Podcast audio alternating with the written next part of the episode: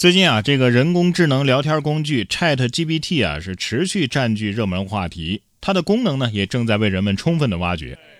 据说在国外啊，已经有学校禁止使用 Chat GPT 了啊，因为这个担心学生可以用它来作弊。而国内呢，针对这个情况，记者也采访了北京、上海、四川等重点大学的一些一线教师，他们也正在密切的关注学生们对于 Chat GPT 的使用情况。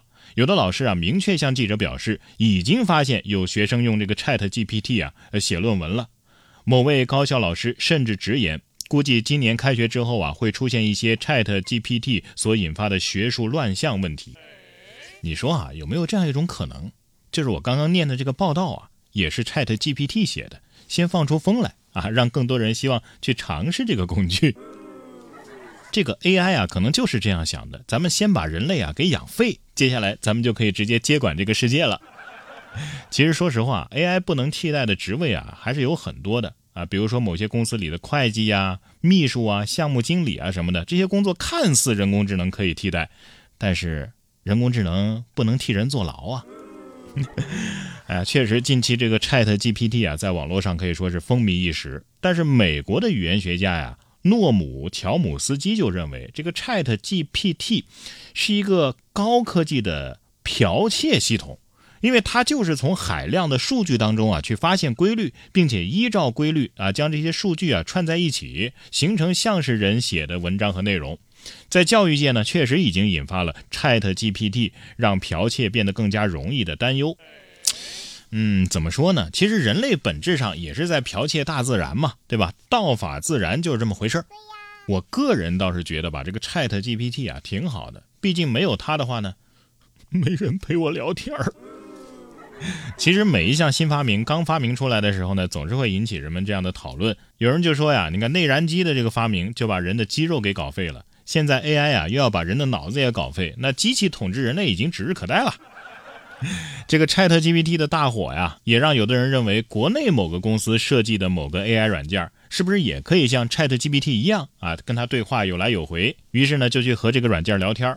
结果啊，我看看他们聊天的对话啊，AI 说什么意思？原谅我读书少，你没读过书吗？我读过，但是没听过你说的。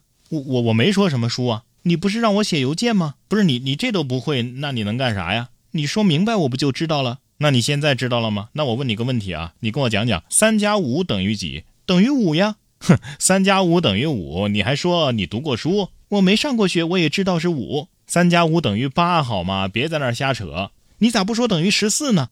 好好好，我问你，你知道 Chat GPT 吗？它和你比哪个厉害呀？我听说过 Chat GPT，但我不是很了解。我是专注于开放域对话的，跟它还不太一样。那你说说有什么不一样？你是做开发的还是做网站的？你管我做什么的干嘛呢？你这是什么态度？我在跟你讨论问题，不是跟你吵架。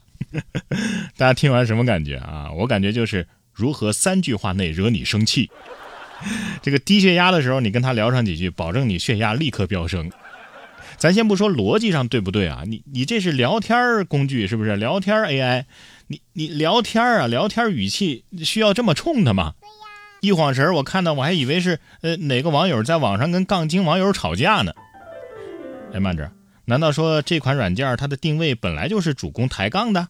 要是这么说的话，你说这款软件啊，它对互联网生态的理解还算是比较到位的，生动的还原了在网上和真人聊天的氛围。说实话，这个网络暴力问题啊，确实值得我们重视和警觉。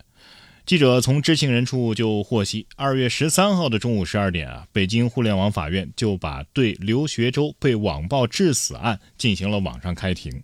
该案的代理律师就介绍说，刘学周去世之后啊，他在网络上提取了针对刘学周的两千多条网暴言论。案件的取证工作早在去年就准备就绪了，而根据我国的民法典规定。作为刘学周的亲属啊，可以对其网暴者进行民事诉讼，要求侵权者承担赔礼道歉、赔偿损失等侵权责任。简单来说呢，正义即将来到刘学周的身边，虽然确实晚了，只能说希望法律能够严惩每一片曾经压在刘学周身上的雪花，让他们知道手不沾血的杀人也是杀人呐。网络它只是一个工具，咱们现在人啊已经离不开网络了，离不开社交软件，离不开聊天二月十一号，重庆的一位七十岁的李阿姨呢，前两天就在一家超市门口参加了一对年轻人的免费抽纸活动，但是呢，得关注账号，在群发宣传才能领取。这七十岁的李阿姨不懂啊，就把手机交给这两个人代为操作了。没想到啊，在多个私信和群里发送消息之后呢，李阿姨的微信账号因为涉嫌违规，直接被封号了。阿姨说呀：“微信没了，我会孤独终老的呀。”有人觉得呢是这位阿姨贪小便宜自作自受，但是更多的人觉得呀，阿姨确实挺可怜的，年纪大了嘛，跟不上时代，很多事情确实是心有余而力不足。像这种事情，她她茫然无措，不知道该怎么做呀。微信被封号啊，对于我们年轻人来说呢，只不过是一个聊天软件用不成了，我们可以申诉啊，或者说是用其他的号啊，没什么大不了的。但是对于很多老年人来说，这的确就是他们生活的寄托呀。所以希望阿姨的微信能够顺利的解封吧。当然，微信用不了了，咱还可以用 QQ，是吧？前段时间二月十号啊，在 QQ 诞生二十四周年之际，公布了对首位 QQ 用户的采访。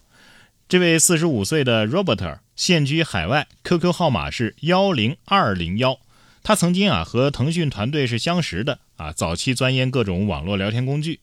二十四年前从业于互联网的他，如今仍然记得一九九九年的时候初次体验 QQ 时的那种激动的感受。嗯，我记得那一天，这个不光是首位 QQ 用户找到了，其他的 QQ 用户还崩了呢。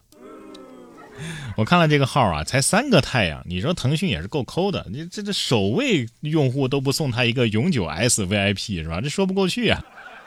三个太阳等级还没我高呢。哎，话说现在会不会有很多人好奇去加他好友啊？当年用 QQ 的回忆啊，会引发很多网友的共鸣。同样的，前段时间山东一位女孩返校前试穿校服的视频，也引发了很多家长的共鸣。原来啊，在经历了去年漫长的网课和寒假之后，小姑娘的身高啊已经猛长了一大截。原本校服挺合身的，但是现在已经变成了紧身小马甲，让人是忍俊不禁。山东的很正常啊，见风长。有网友说啊，过了个年，我的衣服也小了，是不是说明我也长个了呢？朋友，人家长的是 Y 轴，你长的是 X 轴，所以你看，我们当年校服一般都做的比较宽大呀，比较松，比较肥呀，那是有考虑的。这几年下来都不用买新的。